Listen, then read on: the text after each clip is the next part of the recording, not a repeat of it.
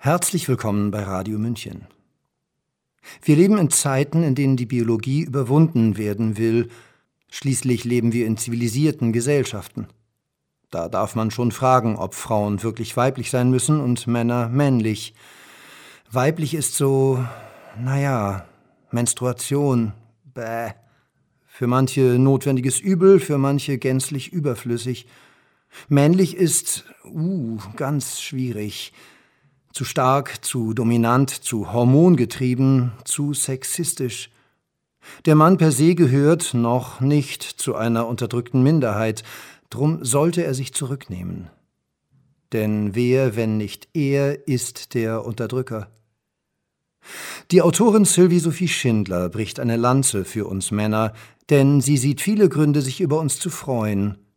Hören Sie ihren Text Männer, gut, dass es euch gibt gesprochen von Eva Schmidt.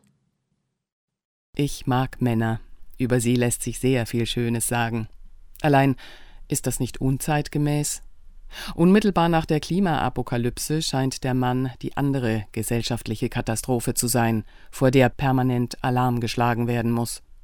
Für ihn klebt sich allerdings niemand auf die Straße oder bewirft Van Gogh Gemälde mit Tomatensuppe. Heißt, keine Rettungsaktion, nicht mal die sinnbefreiteste ist ihm gewidmet. Im Gegenteil, alle Hebel werden in Gang gesetzt, auf dass sich der feuchtfeministische Traum von der Männerdämmerung erfüllen möge. Mahnte der Philosoph Friedrich Nietzsche noch an, was freilich ebenso wenig freundlich war, keinesfalls die Peitsche zu vergessen, wenn man zum Weibe gehe, sind es nun mehrheitlich die Frauen selbst, die mit einem beachtlichen Arsenal von vor allem sozialen und emotionalen Waffen ausgerüstet sind um gegen alles in die Schlacht zu ziehen, was nur ansatzweise daran erinnert, dass die Erde mit Lebewesen besiedelt ist, die mit einem X und einem Y-Chromosom ausgestattet sind. Ein nächstes gefundenes Fressen ist Rammstein-Sänger Till Lindemann, der mehrere Frauen sexuell missbraucht haben soll. Dass Ex-Freundin Sophia Tomala ihm jüngst zur Seite sprang, ihn als Beschützer von Frauen lobte und die Vorwürfe als frei erfunden anprangerte, versetzte Nora Tschirner in Twitter-Furor.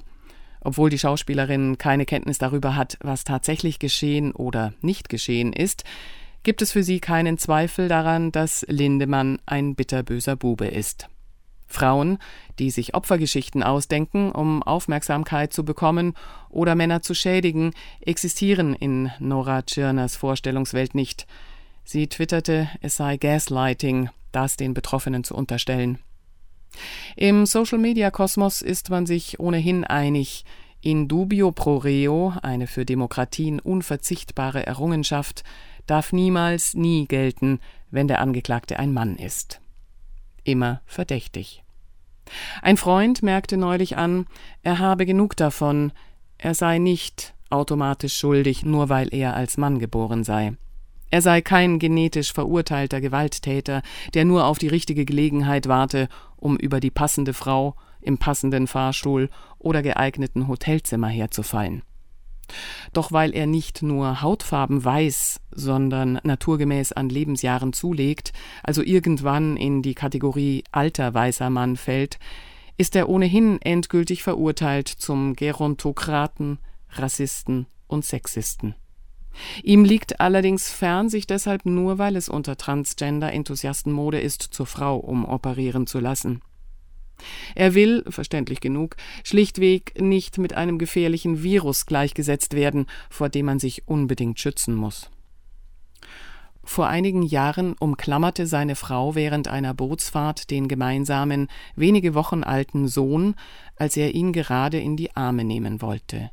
Die Begründung, die gewiss mütterliche Hormone mit zu verantworten haben, nimmt er ihr heute noch übel. Sie argwöhnte, er würde den Sohn dabei versehentlich ins Wasser fallen lassen. Dass mir ebenso an seinem Leben gelegen ist, kam ihr überhaupt nicht in den Sinn, erinnert er sich fassungslos.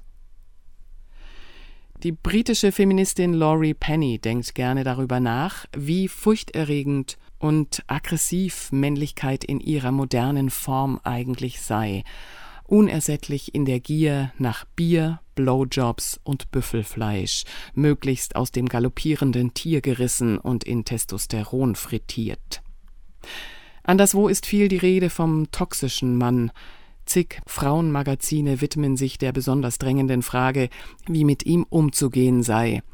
Im September 2020 betitelte die SRF-Reihe Sternstunde Philosophie eine Sendung mit Der gekränkte Mann als Gefahr. Man konstatierte einen Männerüberhang bei der Ausübung von Gewalt, bei Alkoholismus, Suizid, Rechtsextremismus und dem Vertreten von Verschwörungstheorien. Es wurde nach Gründen gesucht und nach Auswegen. Wie findet der Mann aus der Krise? Ist der Mann selbst die Krise? Wann ist ein Mann ein Mann? Das fragt nicht mal mehr Herbert Grönemeyer. Seine Männerhymne aus den 80er Jahren widmete er vor wenigen Monaten den Frauen, die er darin als unersetzlich besingt. Einst billigte er das seinen Geschlechtsgenossen zu. Sich ihnen gegenüber auch nur irgendwie anerkennend zu äußern, fiel anderen Musikern gar nicht erst ein. Die Punkrock-Band Die Ärzte besang Männer als Schweine, Säue und Ratten und attestierte ihnen im Grunde nur eine einzige Begabung, die Begattung. Es ist mitnichten so, dass Männer nun umgekehrt immer kurz vor der Heiligsprechung stehen. Ihnen gerecht wird aber gewiss nicht, sie beständig als gefährlich und gewalttätig zu brandmarken. Wenn Frauen für ihre Rechte einstehen, wie etwa am Schweizer Frauenstreiktag am 14. Juni, dann sollten vor allem Selbstermächtigung und Verantwortung thematisiert werden. Es darf nicht damit getan sein, beschuldigend auf Männer zu zeigen. Die Bibel hat natürlich recht mit Zitaten wie Warum siehst du den Splitter im Auge deines Bruders, aber den Balken in deinem Auge bemerkst du nicht? Und Wer unter euch ohne Sünde ist, der werfe den ersten Stein. Frauen, die sich für das bessere Geschlecht halten, fehlt der Realitätsbezug. Dass es unter ihnen Täterinnen gibt, bleibt oft unbemerkt. Das liegt zum einen daran, dass die von ihnen ausgeübte Gewalt meist emotional, also weniger greifbar ist, und zum anderen profitieren sie davon, dass Männer sich nicht gerne als Opfer sehen und also in der Regel nicht über die Gewalt reden, die ihnen angetan wurde. Der in Deutschland produzierte Film Weil du mir gehörst zeigt eindrucksvoll, wie von Frauen verübte Gewalt aussehen kann.